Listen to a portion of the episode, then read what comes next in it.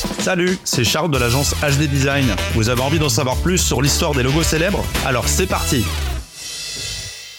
Bienvenue dans ce nouvel épisode où nous allons plonger dans l'histoire captivante du logo emblématique de McDonald's.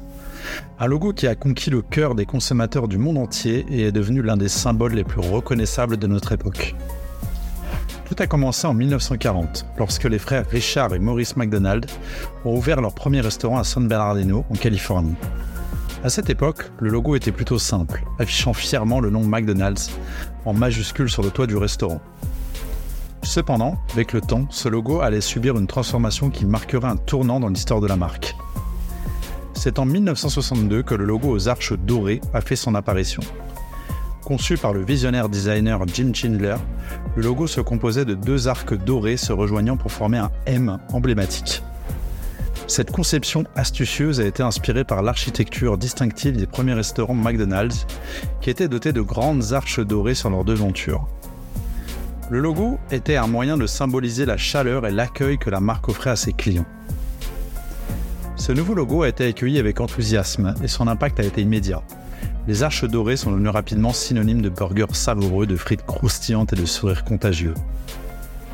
Le logo a contribué à établir l'image amicale et familière de McDonald's et est rapidement devenu une icône culturelle incontournable. Au fil des décennies, le logo a évolué avec subtilité pour s'adapter aux tendances du design, tout en préservant l'essence de son identité visuelle. Cependant, en 2006, un changement majeur allait surprendre le monde entier. Effectivement, cette année-là, McDonald's a opéré un virage audacieux en passant du rouge et du jaune emblématique de son logo à une nouvelle palette de couleurs, dont le vert. Ce changement marquait une étape importante dans l'histoire de la marque, symbolisant son engagement envers la durabilité et les pratiques commerciales plus respectueuses de l'environnement. Le vert, en plus d'évoquer la fraîcheur des aliments, représentait désormais l'engagement de McDonald's envers les initiatives écologiques et la responsabilité environnementale.